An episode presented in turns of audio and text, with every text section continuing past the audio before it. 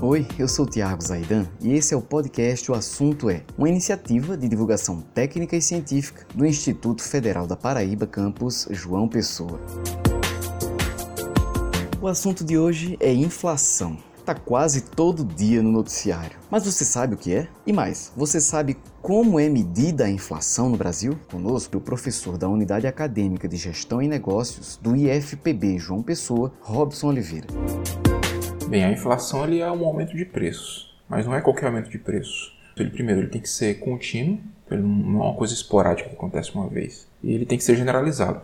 Então ele tem que ser captado em vários produtos ao mesmo tempo. E se você aumenta o preço de um único produto, você tem um, um pico de um produto específico, isso não representa um aumento de inflação, porque ele nem é contínuo nem generalizado. A inflação ela aumenta por duas razões principais. Ou por um aumento muito grande da procura, ou por um aumento de custo que é repassado para o consumidor. É, no primeiro caso, que a gente tem um excesso de demanda. Geralmente a economia está muito aquecida, tem muito dinheiro circulando na economia, isso gera um aumento na procura por bens e serviços, mas a, a economia não acompanha. A economia não consegue produzir esses bens e serviços na mesma proporção. E aí os preços sobem, a inflação sobe. No segundo caso, que é a inflação de custo, ela acontece quando, por exemplo, um, um insumo importante, uma matéria-prima importante aumenta de preço. Esse aumento de custo ele é repassado para o consumidor. Então, isso é uma inflação de custo. Acontece, por exemplo, quando há um choque do petróleo e o preço dos combustíveis aumenta. Com o aumento do preço do combustível, é, aumenta os custos de produzir e esse aumento do custo é repassado para o consumidor. Acontece também quando as, as pessoas e as empresas repassam a inflação passada para frente. Né? Por exemplo, no caso do aluguel, muita gente reajusta o preço do aluguel baseado na inflação do ano anterior. Então, isso acaba reproduzindo a inflação do período anterior no período atual o que os economistas chamam de inflação inicial, que é quando você repassa a inflação passada para o futuro.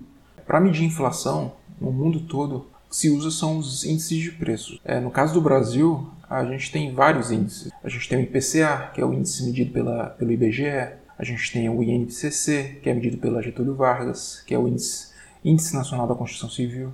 A gente tem o IGPM, que também é calculado pela Getúlio Vargas, e vários outros. Mas por que a gente precisa desses vários índices? Porque basicamente na economia, é, diferentes pessoas, diferentes empresas, elas acabam consumindo coisas diferentes. Então, para um, um idoso, o preço dos remédios é muito mais importante, tem um peso maior no orçamento do que para uma pessoa que é jovem, saudável, por exemplo. Ou o preço do combustível, que impacta é, impacta todo mundo, direto ou indiretamente, mas acaba pesando mais no bolso de quem tem transporte próprio. Ou, por exemplo, preço de supermercado, de alimentos, acaba impactando mais as famílias de baixa renda do que as famílias de alta renda. No caso do IPCA, que é o principal índice de inflação, que é utilizado pelo governo para fazer suas políticas econômicas, políticas públicas, o IPCA é um índice que tenta ter uma visão bem geral da economia. Então ele acaba olhando para a cesta de consumo de gente que ganha um salário mínimo até gente que ganha 40 salários mínimos. Então ele não é um índice bem específico, ele é um índice bem geral.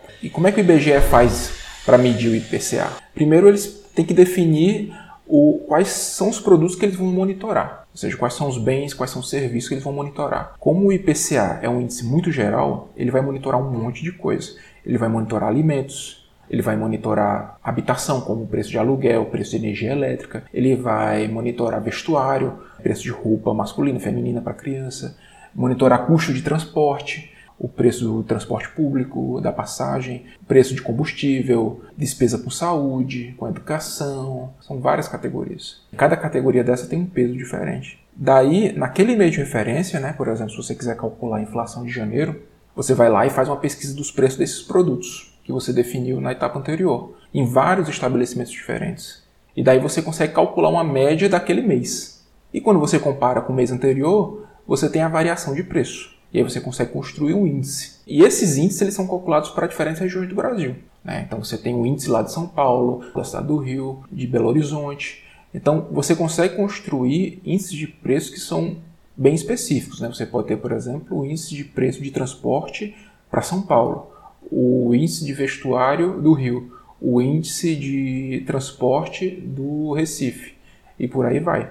Mas você também tem o índice geral. O índice geral ele toma uma média de tudo, né? de todas as categorias, todos os bens e serviços, mas também de todas as regiões. Isso significa que essa, esse índice geral ele é uma média de um monte de regiões diferentes.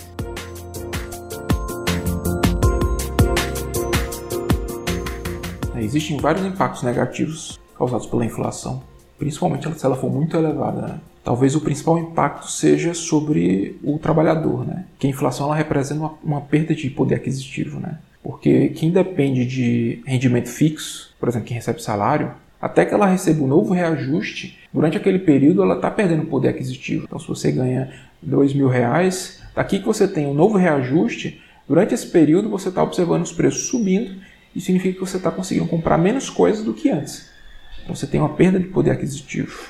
E de maneira geral, a inflação, principalmente quando a inflação é muito alta, ela penaliza desproporcionalmente as classes mais baixas. Quando a gente olha para a história, por exemplo, lá nos anos 80, anos 90 aqui no Brasil, que tinha acesso ao sistema bancário, que tinha aplicação financeira, estava vendo seu dinheiro subir né, de valor por causa do, de juros, etc., acabava se protegendo melhor da inflação. Mas para quem era pobre, que trabalhava basicamente com dinheiro vivo, o dinheiro não, né, não se valoriza as camadas mais pobres acabavam sendo desproporcionalmente mais prejudicadas. Mas não é só o trabalhador que se prejudica. Para quem é empresário, a inflação também representa uma dificuldade de planejar o futuro, né? planejar investimentos.